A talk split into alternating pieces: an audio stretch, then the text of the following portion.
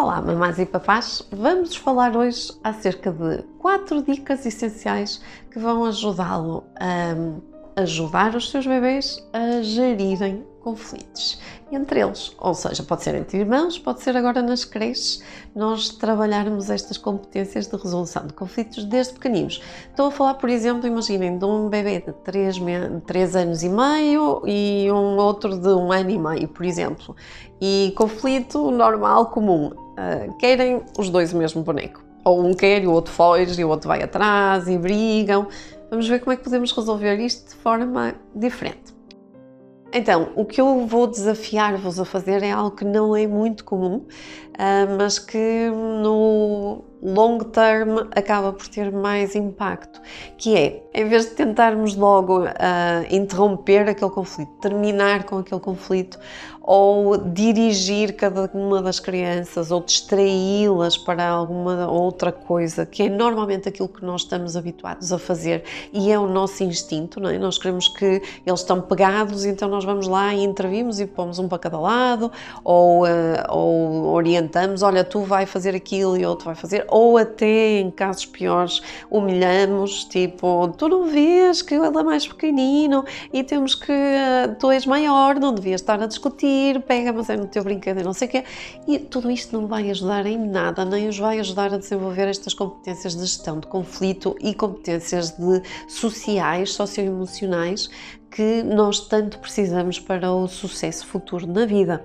Então, o que eu vos vou desafiar a fazer é não intervir, deixar que eles próprios consigam, no, consigam sentir um lugar emocionalmente e fisicamente seguro, onde a mãe e o pai estão lá para orientar, mas que sejam eles a experimentar a esta resolução e que sejam eles a descobrirem as competências e a desenvolver as competências que lhes vão permitir mais tarde resolver outro tipo de conflitos.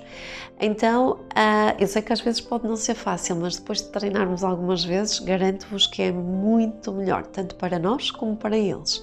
Então, a ideia é nós estarmos presentes, nós estarmos a observar e garantir, obviamente, que ninguém se vai magoar. Aí vamos ter que interferir se houver algum perigo físico.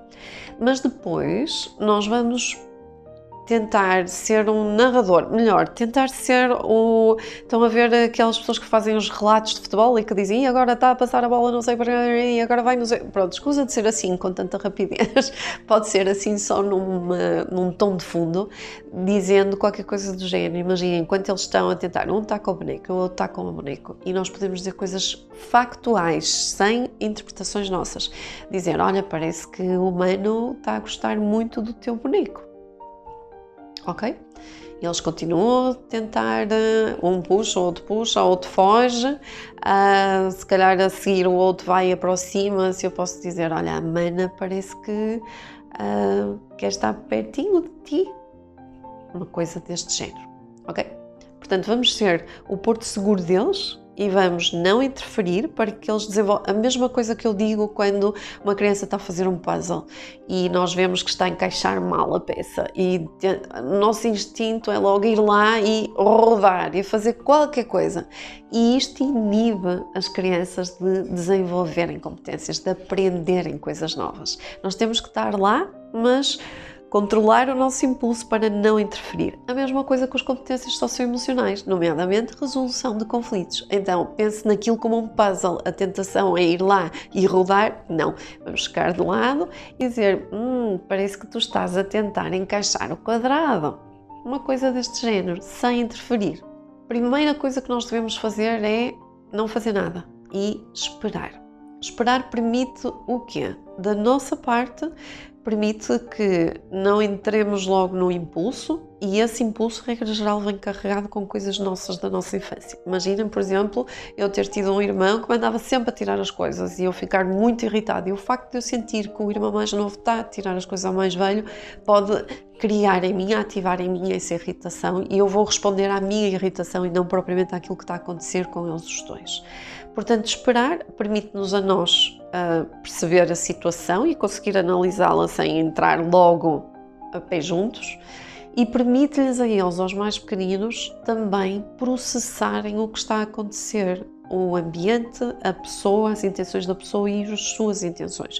E como sabemos, o processamento dele, deles neste tipo de situações mais complexas é algo que ocorre mais lentamente do que nós, adultos, que já estamos fartos de viver situações de conflito. Portanto, primeira dica: esperar. Segunda dica: enquanto esperamos, vamos observar. Observar o comportamento de cada uma das crianças para tentar perceber o que é que está por trás do comportamento. Se ele quer o boneco porque é o preferido, se ele quer simplesmente estar perto da irmã e aquilo é uma tentativa para brincar com a irmã, se na realidade um, está com sono e, uh, e estamos só a pegar por pegar, ou seja, perceber cada uma das crianças. Isto é válido para as creches também, não estou a falar só para as mamães e para os papás, é válido também para os educadores, uh, para não interferirem logo diretamente quando as duas crianças estão em conflito.